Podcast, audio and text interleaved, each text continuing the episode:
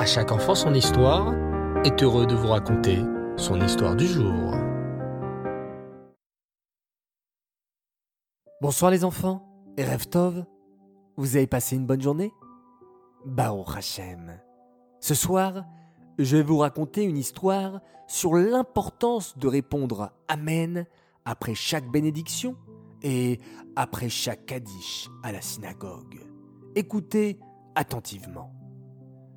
Notre histoire se déroule il y a environ 150 ans, dans la ville de Bagdad, en Irak, au temps d'un immense tzaddik nommé Rav Yosef Rahim, qu'on appelait aussi le Ben Ishraï. Deux hommes, nommés Shlomo Yecheskel, vivaient dans cette ville. Leur travail était d'acheter des vêtements usés et de vieux objets chez des familles qui n'en avaient plus besoin, puis de les revendre. Un jour, Shlomo et Yecheskel entendirent qu'une certaine famille non juive vendait ses vieux vêtements. Shlomo dit alors à Yecheskel Allons voir s'il y a des choses intéressantes à acheter là-bas. Oui, c'est une bonne idée. C'est assez loin d'ici et nous devons voyager pour nous y rendre. Mais peut-être que ça vaut le coup. Aussitôt dit, aussitôt fait. Les deux amis prirent leurs affaires et sortirent en route vers le village où habitait cette famille qui vendait ces vieux objets. En route, les deux commerçants passèrent par un village où plusieurs juifs étaient regroupés. Alors qu'ils s'approchaient, ils entendirent qu'on les appelait. Hé, vous là-bas Oui, vous, nos deux amis juifs. Nous nous apprêtons à prier, mais nous ne sommes que neuf. Il nous manque un dixième homme pour pouvoir constituer un minyan et pouvoir réciter le Kaddish. Voudriez-vous, s'il vous plaît, vous joindre à nous afin que nous puissions faire la tefila avec le Kaddish? En effet, les enfants, pour faire la tefila avec le Kaddish, il faut être au minimum dix hommes, ce qu'on appelle un minyan. Shlomo fut le premier à répondre. Non, c'est impossible, je suis désolé. Je suis en route pour des affaires et je ne peux pas me permettre de perdre du temps. Je ne peux pas rester avec vous. Sur ce, Shlomo quitta le village à grands pas, très pressé de rejoindre enfin sa destination. Yereskel, quant à lui, se dit dans sa tête Si une mitzvah se présente à moi, il ne faut pas que je la laisse.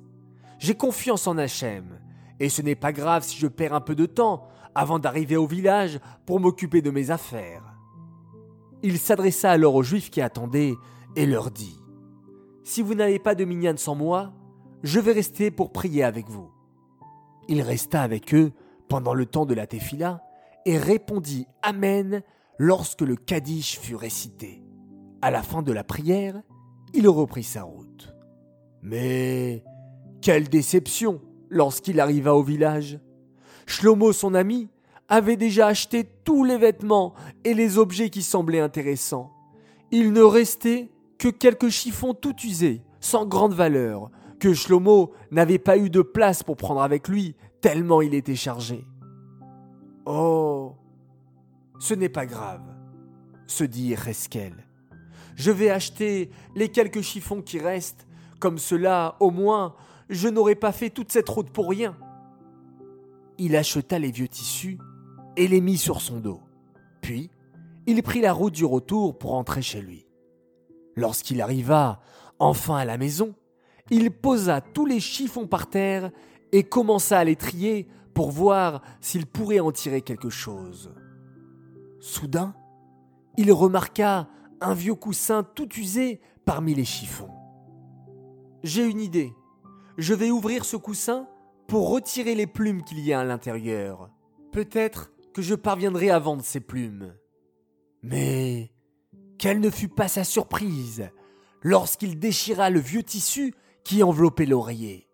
Un magnifique diamant brillait là, enfoui à l'intérieur du vieux coussin. Waouh Quelle splendide pierre précieuse s'écria Yereskel tout heureux je vais aller le vendre de suite à un diamantaire. Lorsqu'il arriva chez le marchand de diamants, celui-ci prit la pierre précieuse entre ses mains, la scruta avec attention, en la tournant de tous les côtés, et déclara La valeur de ce diamant est de cinquante pièces d'or. Puis, il alla chercher cinquante pièces d'or dans sa caisse et les donna directement à Yecheskel. Celui-ci rentra chez lui très heureux et raconta toute l'histoire à sa femme. Mais l'épouse de Yecheskel pensait que le diamant valait encore plus que cinquante pièces d'or. Elle demanda à son mari de retourner voir le diamantaire et de reprendre le diamant pour essayer de le vendre ailleurs encore plus cher. Yecheskel ne voulait pas revenir sur ses paroles et récupérer le diamant après l'avoir vendu. Mais son épouse insistait tellement qu'il ne savait plus que faire. Il décida finalement de se rendre chez le grand sadique, le Ben Ishraï, pour lui demander son conseil. Lorsqu'il eut terminé de raconter toute son histoire, le Ben Ishraï lui dit avec un grand sourire Mon cher Yecheskel, tu as répondu Amen à cinq reprises lorsque tu as écouté le Kaddish en restant dans le village pour compléter le minyan. Nos sages nous enseignent que, dans ce monde-là, la récompense pour un Amen est de dix pièces d'or. Cinq Amen fois dix pièces d'or, cela correspond exactement aux cinquante pièces d'or que tu as reçues de la part du diamantaire. Et cela, c'est sans compter la récompense qui reste intacte et qui t'attend dans le Olamaba, dans le monde futur. Yecheskel comprit alors par quel mérite il avait reçu ces cinquante pièces d'or. Il rentra chez lui tout apaisé et expliqua tout à sa femme.